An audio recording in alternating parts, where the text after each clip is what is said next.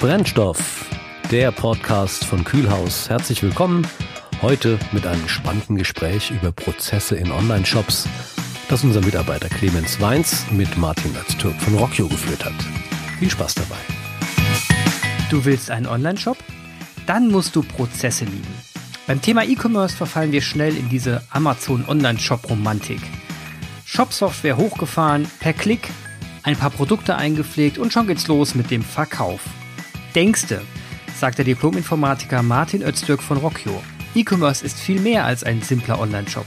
Es geht um Handelspartner, Verkaufskanäle, Lagerbestände, Zahlarten, Versandoptionen, Retourenoptionen, Bestandssysteme, Kundenanfragen, Kundenfeedback, Tickets und, und, und. Zeit, mal hinter den Vorhang zu schauen. Dort, wo die wahre digitale Arbeit geschieht. Zeit für Prozessnerds. Hallo Martin, ich grüße dich. Hallo Clemens, vielen Dank für die tolle Einführung. Schön, dass ich hier bin. Hi, ich wollte mal ein bisschen was von dir erfahren. Erzähl mal ein bisschen was von dir. Wo kommst du eigentlich her? Was machst du? Und warum arbeitest du für Rockio? Ich bin so ein typischer, tatsächlich Prozess-Nerd, wie du schon erkannt hast. Ich habe äh, Informatik studiert und bin dann beruflich relativ schnell in die Prozessecke gewandert. Ähm, unter anderem war ich Berater für Prozessmanagement und äh, bin dann nach ein paar Stationen bei der RockU gelandet, wo es tatsächlich darum geht, unromantische Backend-Prozesse an den Mann zu bringen. Unromantische Backend-Prozesse. Also ich habe mal von dir gehört, du hast mal, als wir ein bisschen gesprochen haben im Vorfeld, hast du mir gesagt, naja, ein Online-Shop ist ja eigentlich nur ein Frontend. Ne? Was wir machen, das ist das echte Backend. Und ich habe mir gedacht, als Agentur benutzen wir die Begriffe ja auch, Frontend und Backend. Für mich ist Frontend JavaScript, CSS, HTML und so weiter, aber bestimmt nicht ähm, der komplette Online-Shop, weil für mich im Online-Shop auch nochmal ein Backend ist.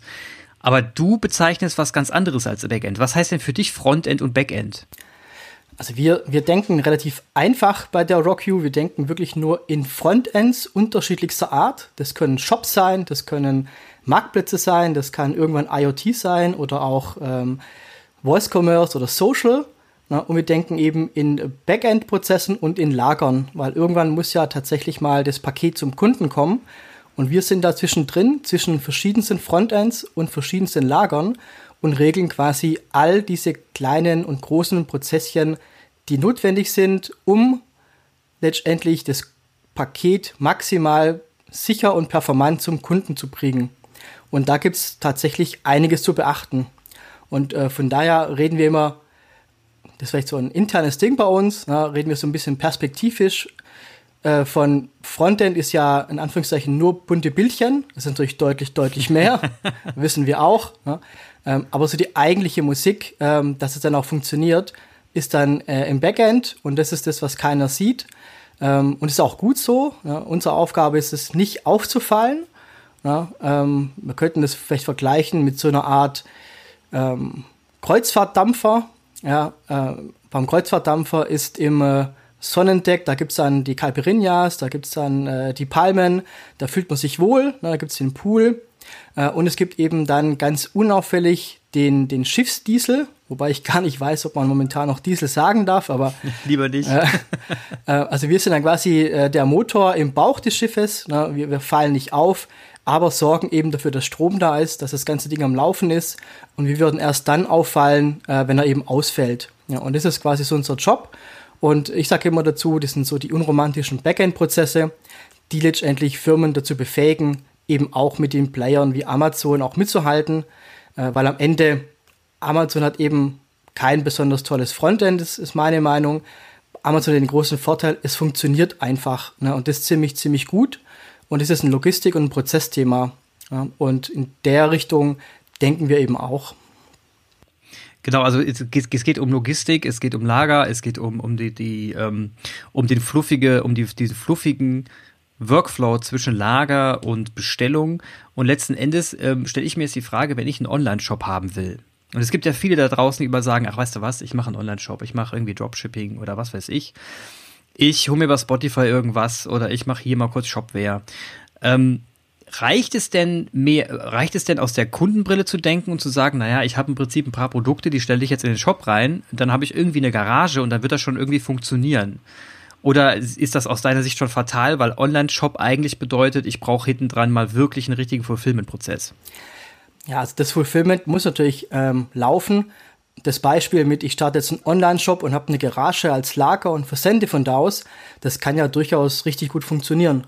Ähm, komplex wird es eben dann, wenn ich jetzt mehrere Frontends habe, also ein Online-Shop und von mir aus dann noch fünf Marktplätze mit dran und ich habe eventuell noch mehrere Lager, also ein Dropshipper, der für mich ausliefert, Filialen eventuell, die ich habe, die ausliefern und eben mein Lager, das die Garage ist, das ausliefern soll.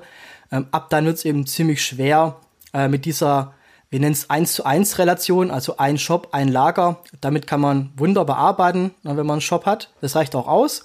Ähm, Sobald es aber so eine Multi zu Multi-Relation wird, also Multi-Frontend und Multi-Lager, Versandoptionen, dann wird es eben ziemlich, dann wird tricky. Ja, und wenn man es dann noch mal ein bisschen höher nehmen möchte, ähm, wenn ich jetzt noch eine sperrige IT-Infrastruktur habe, wie eine AS400 oder ein SAP, ähm, was auch noch im E-Commerce partizipieren möchte, wird es nochmal ein bisschen schwieriger. Ähm, und der Endkunde ist ja relativ fix, ne? der bestellt online, ähm, der Streckenlieferant liefert eventuell aus und dann geht der Kunde in die Filiale und retourniert. Und das sind dann so die, ich sag's mal, die Nightmare-Prozesse, äh, weil was soll der arme Mitarbeiter in der Filiale tun? Der kennt ja die Order gar nicht, vielleicht kennt er nicht mal das Produkt. Ähm, und dann würde eben relativ doof dastehen. Ne? Der Kunde versteht es nicht, der hat bei einem Brand gekauft und versteht nicht, warum er online kaufen konnte, aber nicht in der Filiale retournieren kann. Ja? Mhm. Ähm, und das ist dann der Benefit dieser, dieser Middleware, dass wir eben aus dieser komplexen Multi- zu Multi-Relation in jedem Fall immer eine 1 zu 1 Relation machen, also eine Order, egal woher der Auftrag kommt, egal wer wie versendet hat ähm, und egal ähm, wer dann wo retourniert als Beispiel. Ja. Das ist dann so der große Benefit einer Middleware oder unserer Middleware und da spielt sich dann auch der große Vorteil aus. Wenn ich, wie gesagt, einen Shop habe und mein, mein Lager in der Garage, dann, dann werden wir da tatsächlich oversized, braucht man da nicht. Ja, da kann man so ein Päckchen anders versenden. Also dann gehen wir mal, dann gehen wir, dann nehmen wir doch Marokko ein bisschen auseinander. Dann gehen wir mal ein bisschen tiefer. Und fangen wir, um tiefer zu gehen, vorne an. Ich bin ein Kunde, gehe auf einen Online-Shop. Ich suche mir ein Produkt aus. Sagen wir mal, ich brauche äh, Turnschuhe und ein Hemd. Dann lege ich das in den Warenkorb. Soweit bin ich in dem Frontend-Prozess noch drin, habe in den Warenkorb alles hingelegt. Das sind Produktnummern dran, und ich drücke auf Bestellen und besuche mir jetzt, und bevor ich auf Bestellen drücke, äh, suche ich mir eine Bezahlart aus. Greift jetzt bei der Bezahlart schon Rockio? Noch nicht 100 Prozent. Ja, also die, die Bezahlart macht noch der Shop. Der Shop macht quasi das Capturing von der ganzen Geschichte mhm. äh, und übergibt uns dann ähm, die Capture Number. Na, ich weiß jetzt den Begriff nicht, ähm, aber letztendlich spuckt der PSP ja eine, eine Nummer aus ne? mhm. ähm, und die wird dann an uns übergeben und ab dann äh, kümmern wir uns, uns, um das Thema Payment. Äh, um dem Beispiel zu bleiben, ich habe jetzt ähm, zwei Artikel bestellt, aber das Lager kann nur einen versenden. Ja? Mhm. Ähm, dann, dann wäre es bei uns so, dass wir eben dem PSP sagen, schau mal, wir ziehen das Geld nur von einem Artikel ab und nicht von beiden Artikeln. Mhm. Ja, und hätten das dann eben sauber geregelt, ohne jetzt ähm, noch groß mit Gutschriften arbeiten zu müssen, sondern erst bei Versand der Ware wissen wir tatsächlich, äh, was auch gefunden wurde und was abgerechnet werden kann. Und erst ab dem Zeitpunkt ähm, ziehen wir das Geld dann tatsächlich ab. Also vorher wurde es nur reserviert äh, und ab Zeitpunkt des Versandes wird es dann tatsächlich abgezogen vom Konto. Ja. Und die Summe und die Summe kann natürlich variieren. Und das heißt, hier kommt schon so ein bisschen, also schlaue Algorithmen kommen hier schon mit rein, ne, die der Shop nicht hat, die ihr mitbringt. Jetzt hast du schon weitere Prozesse mit beschrieben. Du, wir sind beim Bezahlart auswählen, das macht noch der Shop. Dann bestelle ich. Ab dem Moment hast du gesagt, wird das Produkt äh, wird getriggert oder nee, wird geschaut und gesucht, wo das Produkt in welchen Lagern gerade zur Verfügung steht. Das heißt, ihr seid hier schon mit dem wahren Wirtschaftssystem verbunden des Unternehmens. Absolut, ja. Also wir importieren die Bestände an dem Beispiel könnte es ja sein, dass ähm, ein Produkt im Hauptlager ist und ein anderes Produkt ist in der Filiale. Also ich habe jetzt kein Lager, was beide versenden kann. Dann würden wir eben den Auftrag in zwei Versandaufträge splitten äh, und eben sagen, guck mal, ein Produkt versendet das Hauptlager und ein Produkt versendet die Filiale oder der Dropshipper.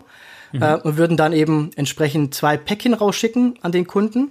Na, wir befähigen dann auch beide Lager versandfähig zu sein. Also das Hauptlager versendet über sein gewohntes LVS, äh, was im Keller steht.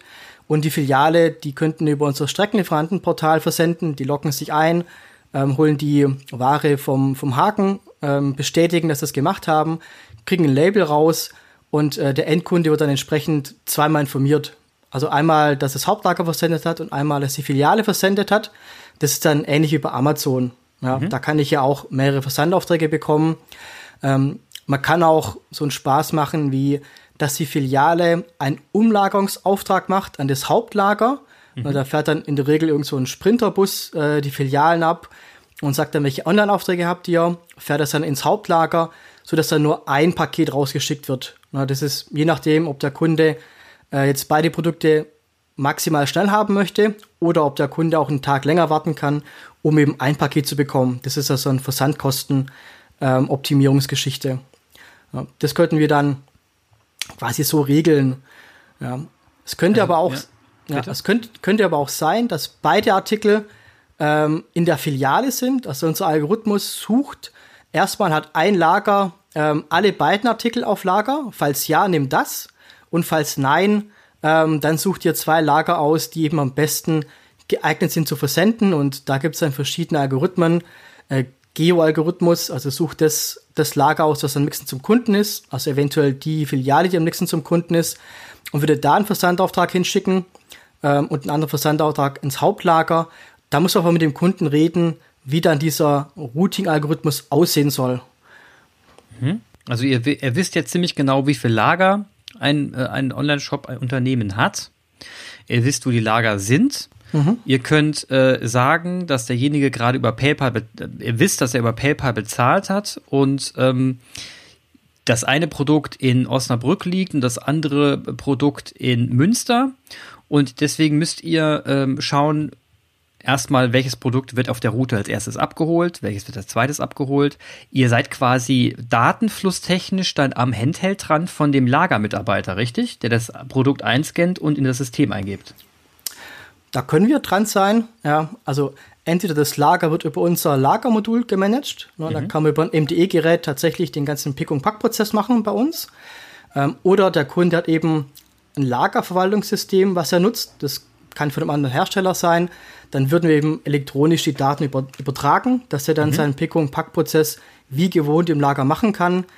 Ähm, die Filiale als Beispiel, die hat jetzt ja kein, kein Handheld ähm, irgendwo rumliegen, sondern die hat es immer ein bisschen schwieriger, äh, Aufträge zu versenden.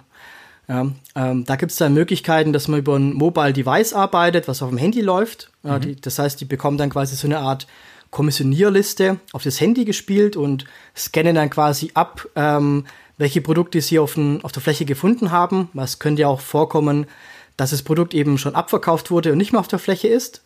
Na, da müssen Sie sagen, äh, das Produkt ist nicht da. In dem Fall würde dann so ein zweiter Routing-Algorithmus laufen und ein neues Lager suchen, was das Produkt hätte. Mhm. Ähm, Wenn es aber alles gefunden hat, ähm, dann geht es zu einem Packtisch. Es muss ja auch ein Päckchen irgendwie gepackt werden. Da gibt es dann unseren Versandscreen, der relativ einfach aufgebaut ist. Sie scannt die Produkte einfach alle ab und sagt, sie hat es verpackt, drückt auf den Button Auftrag abschließen und drückt auf den Button Versandlabel generieren. Ähm, und dann hat sie eben quasi online, also sie braucht für den ganzen Prozess einfach nur einen Browser ja, und einen Drucker, der Labels ausdruckt und ist damit dann versandfähig. Ja, ähm, wenn ich jetzt ein Hauptlager nehme, den kann ich jetzt nicht zumuten, dass sie sich dann über unser, ähm, unser System einloggen und da dann Versandaufträge machen. Die wollen natürlich da mit MDEs arbeiten, die wollen mit ihrem bekannten System arbeiten. Da binden wir dann über unsere API äh, entsprechend dann das Lagerverwaltungssystem an. Und äh, das ist dann eben auch der Charme äh, bei der Geschichte. Wir machen quasi alles, was nach Lager aussieht. Also mhm. auch der Raum, in dem du sitzt, na, ne, ist für uns ein Lager, machen wir eben versandfähig. Ja, das heißt, wenn du jetzt auf die Idee kommst, äh, ähm, Schmuck herzustellen, ja, und hast dann ein Ikea-Regal und mhm. stellst es voll mit, mit Ringen, na, ne, und bietest dann quasi einem Kunden von uns an, der unsere Software hat, äh, dass, dass du Strecklieferant sein würdest. Ja. ja ähm, dann würden wir entsprechend sagen, wunderbar, du kannst deine Ringe anbieten auf dem Kundenshop und sobald dann ähm, so ein Ring von dir bestellt wird, ähm, kannst, bekommst du eben Bescheid, dass ein Versandauftrag da ist. Ja, du guckst in das System rein, machst den ganzen Pick- und Pack-Prozess sozusagen, packst mhm. den Ring in so ein kleines Paket rein, kriegst ein Label rausgeschickt ja, und der Endkunde bekommt dann eben automatisch auch eine E-Mail mit der Tracking-Number, wo drauf steht, Glückwunsch, hier ist ein neuer Ring äh, von Clemens Design, äh, viel Spaß damit und du hast quasi damit gar nichts zu tun. Ne? Das passiert auch alles automatisch, die E-Mail-Kommunikation. Okay, das sind jetzt das sind jetzt quasi die Partner, die Händ Partnerhändler, die wiederum äh, über dich verkaufen, die du einbeziehst in deinen Online-Shop. Jetzt ist aber die Frage, jetzt haben wir darüber gesprochen, dass ich als Unternehmer eine eigene Logistik habe. Also ich habe meine Lastwagen, die da durch die Gegend fahren, ich habe meine Lager, beziehungsweise die Lager von, von Partnern, an denen meine Lastwagen vorbeifahren und das mitnehmen. Jetzt ist die Frage, wenn ich keine eigene Laster habe und ich dort externe Logistiker mit einbeziehen muss, wie wie bildet ihr diesen Prozess ab, dass ich jetzt nicht nur DHL habe, sondern vielleicht Hermes und DHL? Wie mache ich das denn? Also wie kriege ich das denn vereinheitlicht? Ja, da haben wir zwei, zwei Themen.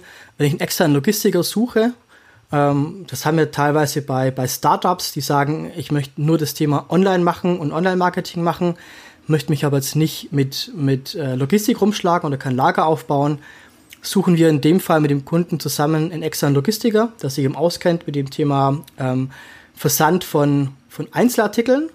Das ist übrigens auch, würde mir auch vorschlagen, bei einem Hersteller, der es gewohnt ist, eher Paletten zu versenden, dem würde mir auch anraten, vielleicht erst beim externen Logistiker zu arbeiten, ähm, um letztendlich seine eigene Logistik nicht zu überfordern, was ist gar nicht so einfach von äh, Palettenversand auf Einzelversand umzuswitchen. Mhm. Ja, dann suchen wir eben diesen Logistiker. Ähm, der bekommt dann die Ware entsprechend zugesendet äh, von dem, von dem, ja, von dem, von unserem Kunden, äh, meldet uns den Bestand rüber und sobald wir den Bestand haben, ähm, können wir quasi auch dieses Lager dann verkaufsfähig machen und binden dann entsprechend ähm, das Lagersystem des externen Logistikers an, der macht dann ganz normal über seine Software den Pick- und Pack-Prozess. Mhm.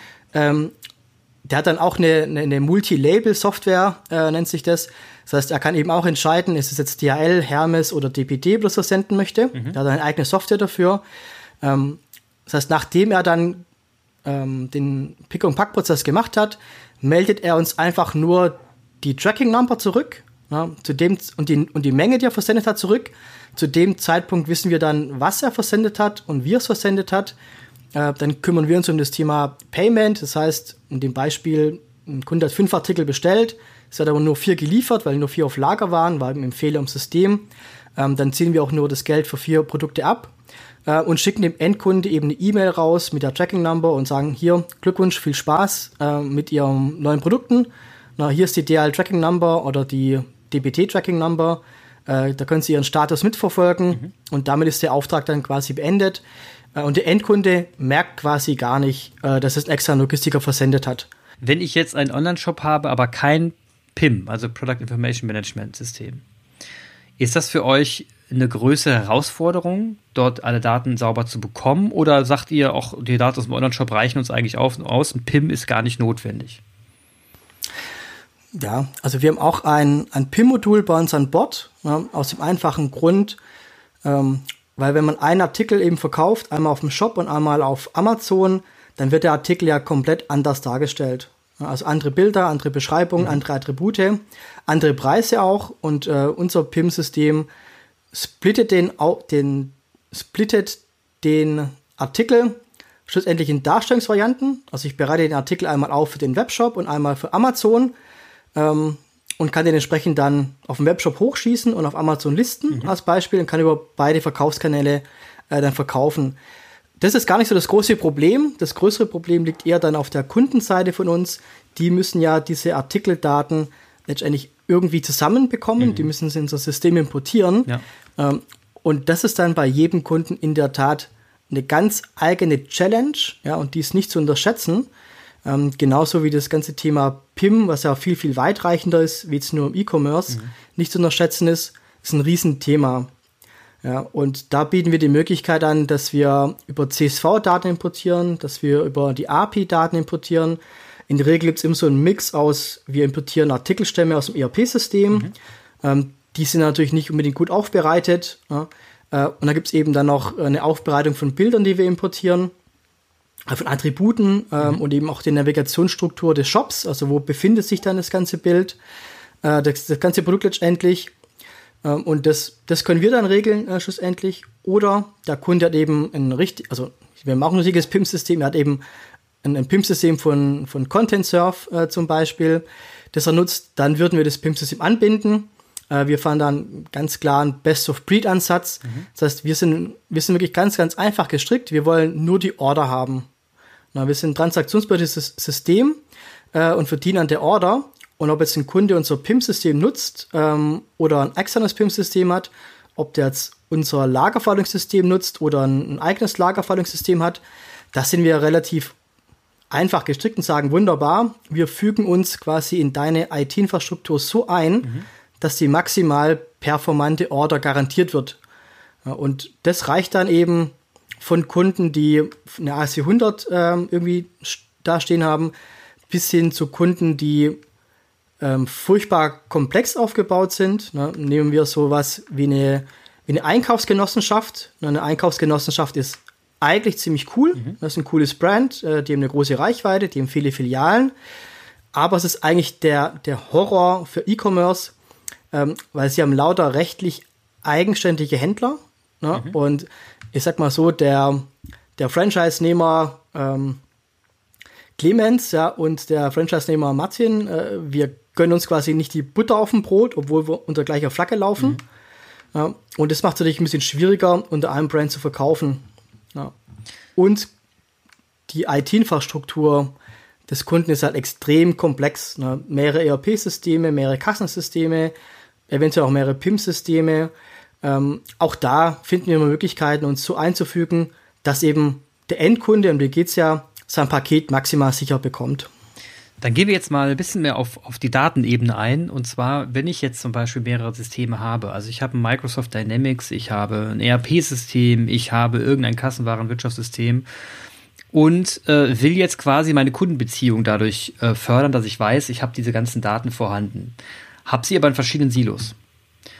Was tut ihr, um diese Daten miteinander, miteinander, zu verbinden? Also zu sagen, der kam über, wir wissen jetzt, er kam über Newsletter, das wissen wir vom Frontend. Er ist danach auf das Produkt gekommen, hat es gekauft. Das wissen wir auch über, dann wissen wir auch, der Kauf wurde ausgelöst über das Kassenwarenwirtschaftssystem.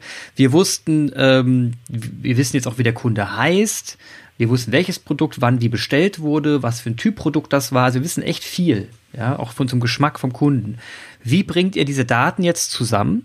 Und wie sieht das dann oberflächentechnisch aus? Also was, was, wie, wie, wie fügt ihr die Daten so zusammen, dass auch ein Marketier jetzt zum Beispiel oder ein Vertriebler damit umgehen kann?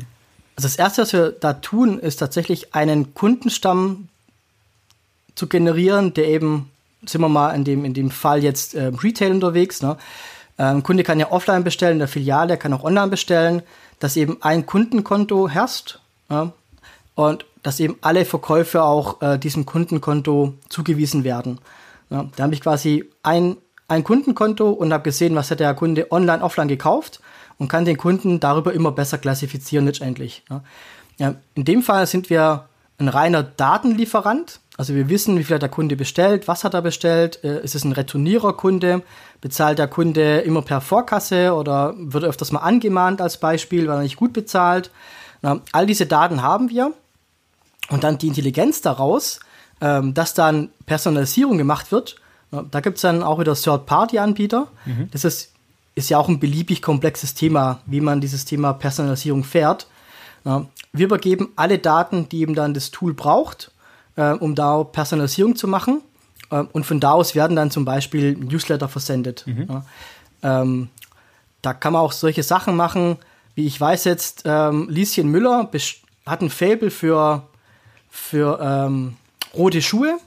Ja, und wir haben den Lagerbestand und wissen dann eben ganz genau, ähm, dass jetzt die, die, roten Schuhe, die Lisi Müller mal haben wollte, bald alle sind. Ja.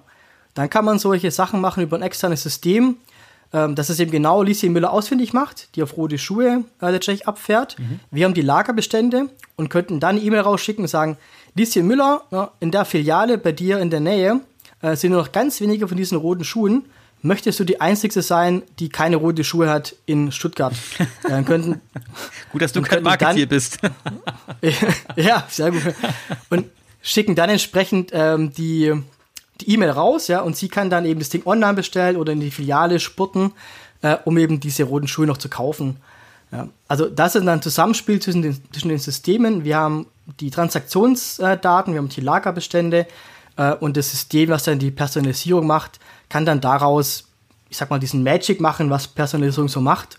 Äh, da wären wir dann bei dem Thema nur Datenlieferant. Mhm. Ähm, jetzt jetzt gehe ich mal ein bisschen weiter und zwar, ihr habt auch, ähm, ihr beschreibt auch, dass ihr euch an den Marktplatz, äh, Marktplatz Amazon anschließen könnt. Wenn ihr euch an den Marktplatz Amazon anschließt, dann fließen ja Daten. Also erstmal fließen Daten von euch zu Amazon. Ne? Ich schätze mal, die Daten von Amazon zu euch sind spärlich, aber die, die Daten von euch zu Amazon sind groß. Jetzt, äh, jetzt ist die Frage, ja. ähm, welche Daten fließen denn nach Amazon hin? Also was weiß denn Amazon von einem, Her von einem Kunden und letzten Endes dann auch von den Herstellern, die hinter dem Kunden von Online-Shop hängen? Ja, was wissen die denn? Ähm, was, wisst, was weiß denn der Amazon? Was kriegen die denn alles mit? Was ich schicke die denen rüber? Ja, also im einfachsten Fall ist es so, äh, ich habe ein Produkt, was schon auf Amazon gelistet ist. Da gibt es dann dieses Amazon Asien. Äh, und ich hänge mich, also das nennt man so, man hängt sich quasi nur dieses Produkt ran. Man sagt, mhm. ich habe auch dieses Produkt, was ich verkaufen möchte, ähm, gebe eben diese ASI-Nummer mit entsprechend und mhm. den Bestand ja, und muss jetzt irgendwie keinerlei Daten pflegen, ja, weil die sind ja schon da sozusagen. Ja. Na, ich hänge mich da nur ran und Amazon hat die Information, da gibt es jemanden, der hat Bestand und hat einen Preis ähm, und ob dann dieses, ob ich dann zum Zug komme, äh, dass der Endkunde dann mich letztendlich auswählt ähm, als, als äh, einer der Lieferanten, die möglich sind, das ist ein Algorithmus von Amazon. Ja, da spielen mehrere Faktoren mit rein, ob du liefertreuer Amazon, ob du liefertreu bist bei Amazon oder ob du dir öfter schon mal mhm. Schnitz erlaubt hast, ob dein Preis gut ist. Ne? Ähm, entsprechend landet dann halt, landest du auf der ersten Seite und ich klicke dann auf Bestellen. Ja, und ab da, wo auf Bestellen geklickt wird, laufen die Daten wieder bei uns ins System rein. Mhm. Bei Amazon ist es so, ähm, die geben die Daten natürlich verschlüsselt ähm, an, den, äh, an den Teilnehmer des Marktplatzes weiter. Ja, das heißt, ich kann mit den Daten eigentlich nichts anfangen, darf auch rein rechtlich nichts mit den Daten anfangen, weil es sind dann die Kundendaten von Amazon. Ja. Amazon hat den Kundenzugang, davon leben die, den verteidigen die auch äh, und ich bin quasi nur, nur eine Art Erfüllungsgehilfe von Amazon. Ja. Den Endkunden interessiert es in der Regel auch gar nicht, ähm, ob jetzt du das Paket versendet hast oder ich. Ja, die wollen einfach den Preis haben, ja. dass das Paket da ist und registrieren quasi gar nicht so sehr, äh, wer es versendet hat.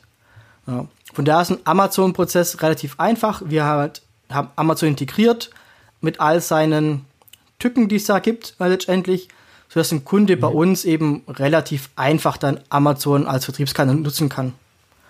Okay, das heißt, das heißt aber, wenn ich Amazon als meinen Vertriebskanal nutze, dann kennt Amazon eigentlich sehr genau meine Kunden. Absolut. Die wissen genau, wo meine, wo meine Kunden herkommen, was sie tun, was sie machen, was sie in Vorlieben sind. Und was, wenn Amazon jetzt schlau wäre, würden sie einfach sagen, naja, es hängt da hinten dran ja eigentlich nur noch so ein kleiner Fulfillment-Prozess. Den können wir auch noch übernehmen, die Produkte kopieren wir gerade mal und tada, Amazon Basics entsteht. Absolut. Genau. Ja, das muss halt jemand, das müssen halt die Kunden auch irgendwo wissen, die sich dann eben, die zu, zu dir kommen und zu Rockio und sagen, pass mal auf, wir wollen gerne den Marktplatz Amazon benutzen. Mhm da ist halt auch eine gewisse disruptive Note hinten dran, nicht wahr? Ja.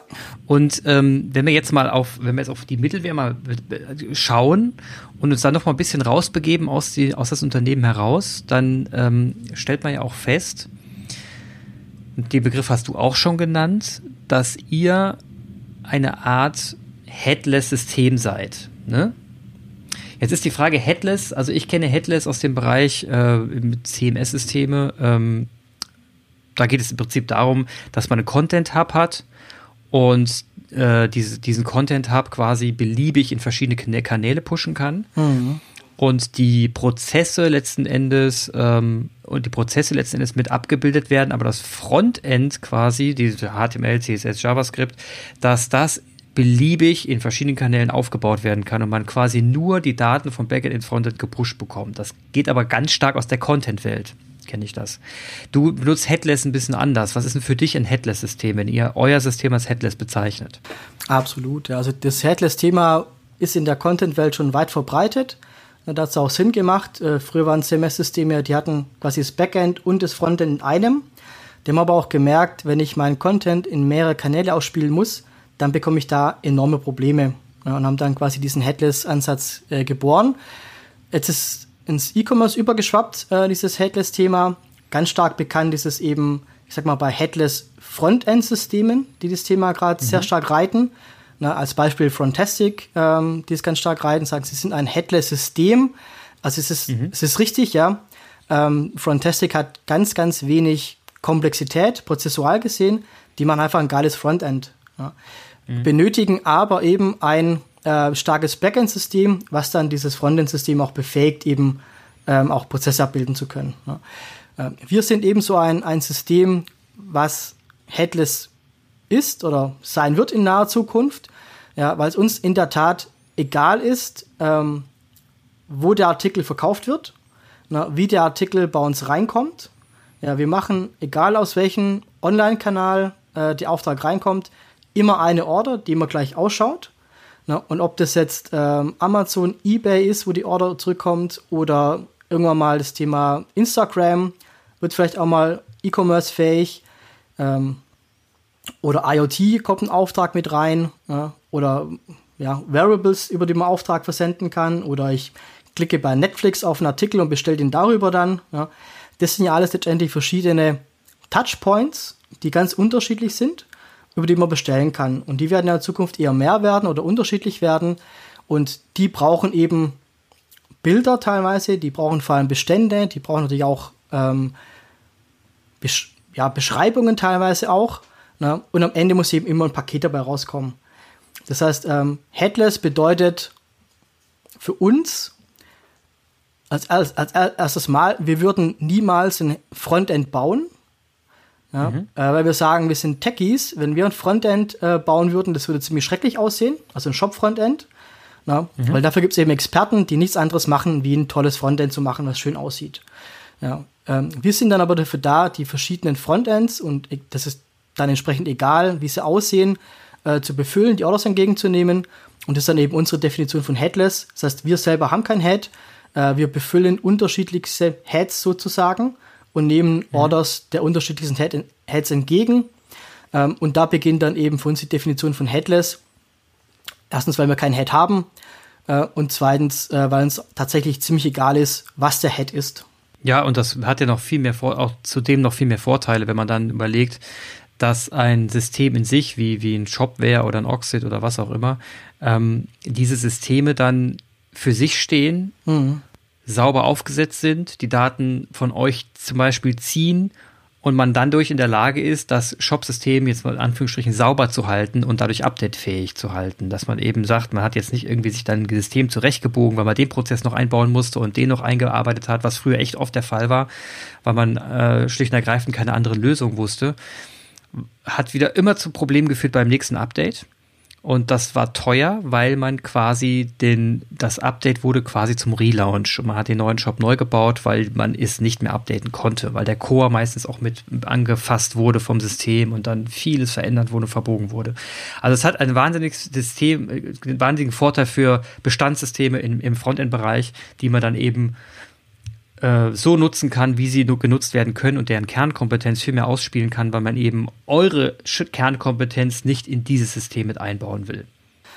Das ist genau richtig. Also die meisten Kunden, die wir jetzt ähm, gewinnen, haben in der Tat einmal den, ähm, will ich sagen, Fehler gemacht, aber die sind vor der Situation, der Shop ist tatsächlich kaputt programmiert.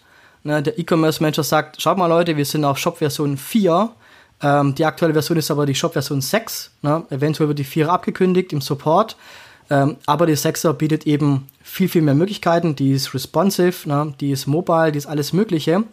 Und wir eiern quasi auf dieser alten Version rum, kommen nicht davon weg, mhm. weil eben so viel Anpassungsprogrammierungen drin sind, ähm, die nicht in den Shop gehören, originärerweise. Da haben wir teilweise Sachen gesehen, dass der Shop sogar Logistik macht und sowas. Na, ähm, hat halt dann den Nachteil, bei Updates ist es nicht mehr updatefähig und wird ziemlich teuer, ähm, auf eine aktuelle Version zu gehen. Ähm, unser Ansatz ist eben zu sagen, äh, dass jedes System genau das tun soll, was es tun soll. Der Shop soll Shop sein, die Logistik soll Logistik machen, das ERP soll ERP sein äh, und wir regeln quasi diese Prozesse dazwischen ja, und regeln und das, der, der, der Effekt daraus ist eben, dass kein System hochgradig angepasst werden muss für E-Commerce-Prozesse. Also mhm. weder das ERP-System noch das Shop-System. Ja, ähm, das ist nur abzuschließen, der Plattformgedanke, den wir da mitliefern, ist eben enorm wichtig für Unternehmen, äh, weil die E-Commerce-Welt ist halt doch ziemlich verrückt. Ja, am Anfang war es ein Shop, ein Shop killt irgendwie stationär. Mhm. Ähm, dann kommt Zalando, killt den Shop. Ähm, jetzt kommt Instagram, killt Zalando. Ähm, in der Ecke steht schon TikTok und killt eventuell ähm, dann Instagram. Na, und es geht eben immer schneller, immer unterschiedlicher. Und da noch mitspielen zu können als Unternehmen in diesem E-Commerce-Konzert ist eben tatsächlich immer schwieriger. Und äh, da ist dann der Headless-Ansatz äh, eigentlich ideal, weil man dann auch da mitspielen kann. Oder mhm. man macht einen Mix aus alledem. Ja, man verkauft auf dem Online-Shop und geht auf Marktplätze, verkauft da eben auch. Ja, man hat eben maximale Flexibilität als Unternehmen, wenn man so eine, ich nenne es mal Backend-Plattform wie unsere, eben auch mit nutzt. Ja, wenn die Basis, wenn die quasi die Datenbasis äh, funktioniert, wenn man genau weiß, man ist da robust aufgestellt und kann agil an der Kundenschnittstelle, im Frontend an der Kundenschnittstelle agil ag äh, voranschreiten. Und das geht ja auch bis in die Offline-Welt hinein. Also ich meine, ich kann ja auch weiterhin Offline-Werbung machen und sagen, ich ja. pflanze jetzt da irgendwie einen Poster hin mit dem QR-Code unten dran, der es mir erlaubt, sofort zu kaufen ne, das Produkt vor Ort. Und da wäret ihr ja auch, da wärt ihr ja auch wieder in den Prozess hinten dran und würdet sagen, ja, kein Problem, frühstücken wir genauso ab, ist für uns nämlich ehrlich gesagt das gleiche, wie wenn jemand auf den Warenkorb klickt. Absolut, ja. Ist auch nur ein, ein Bestellkanal. Ähm, also wenn in der Filiale ein Artikel nicht vorrätig sein sollte und ein Mitarbeiter äh, sagt, ich schicke es ihn online zu, ist es für uns ebenso eine Order wie jeder andere auch und wird eben dann bearbeitet. Jetzt haben ja die Zuhörer bereits mittlerweile mitbekommen, dass Rockio eine Middleware ist.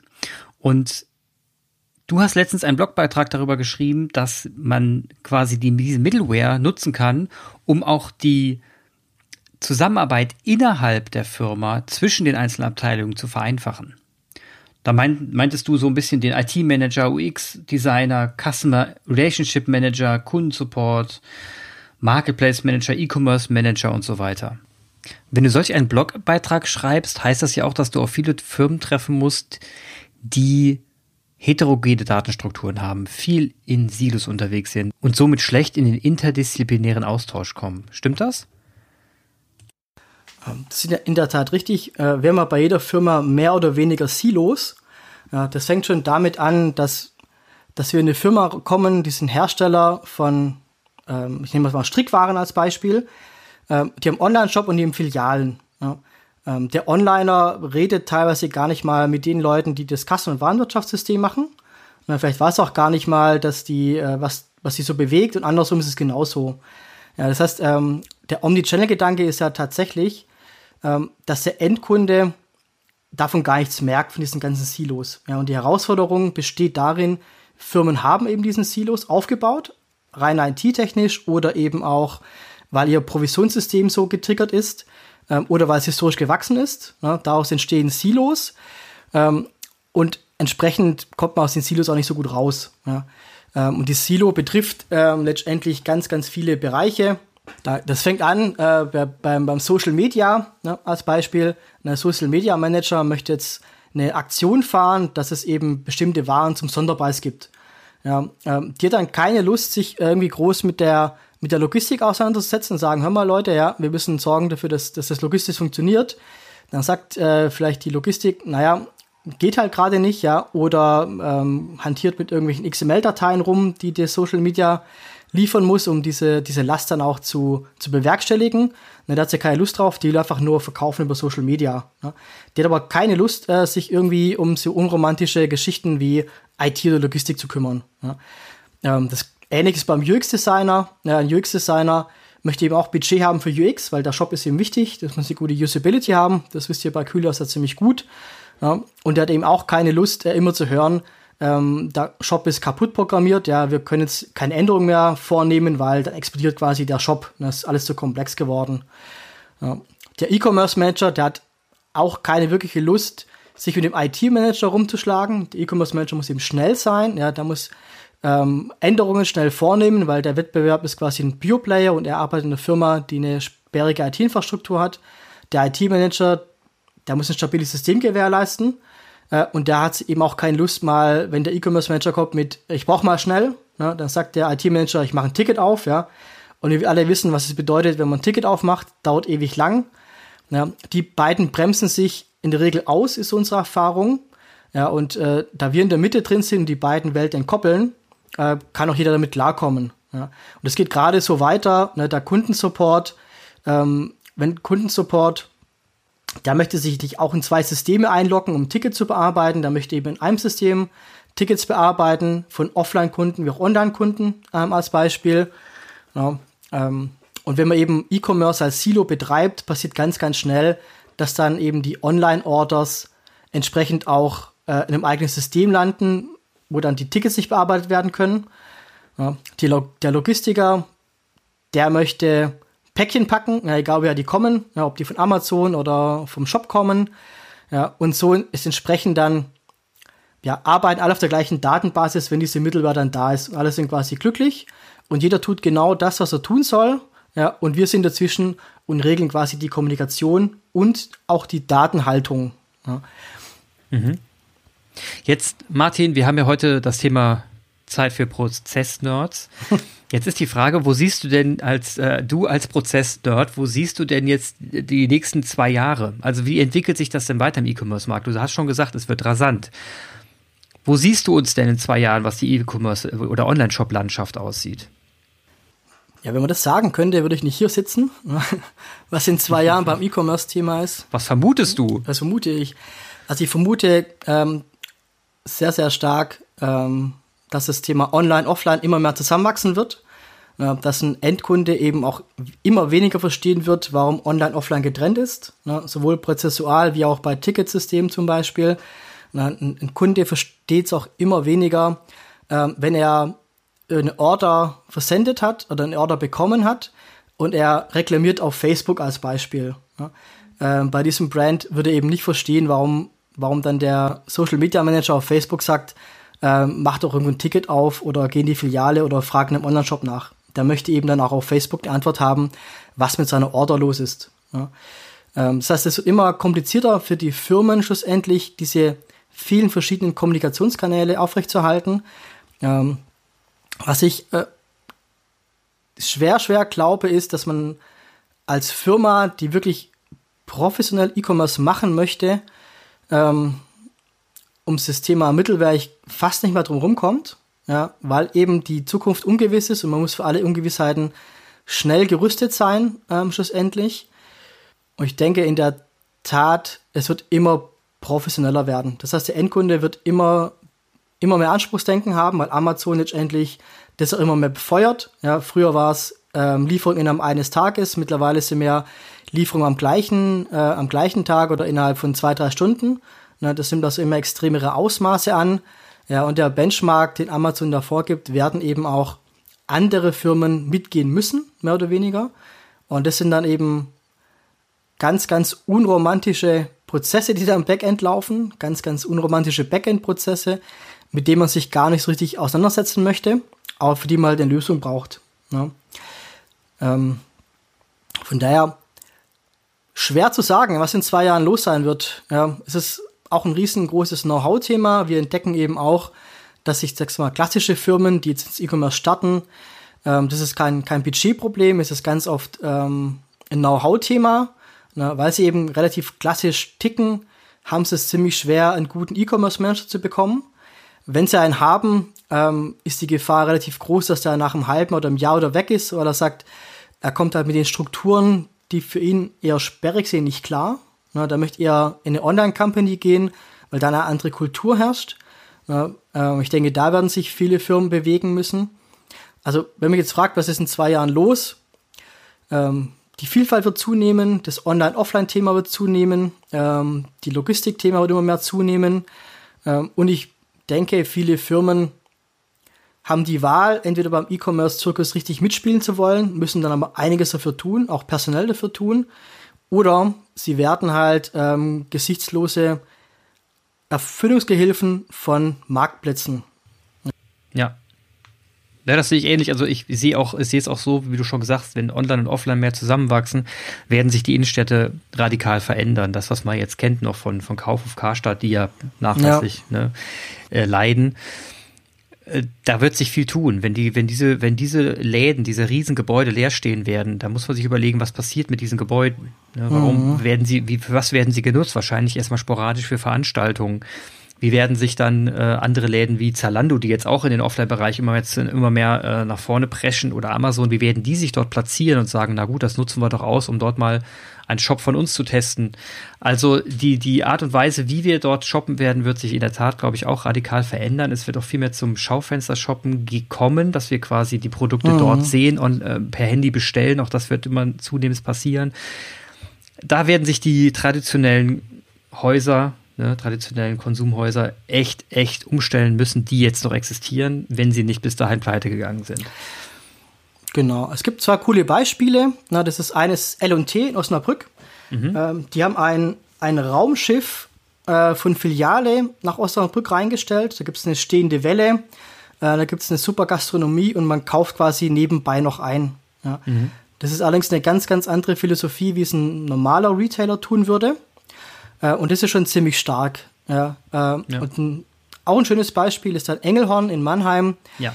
Ähm, die jetzt eben auch mit Rose Bikes zusammen gesagt haben, schau mal, ähm, Rose Bikes, die primär Onliner sind, also haben auch ein paar Filialen, aber primär Onliner, die stellen quasi Fahrräder von Rose Bikes auf der Fläche aus, ähm, mhm. bestellen kann man aber letztendlich nur online.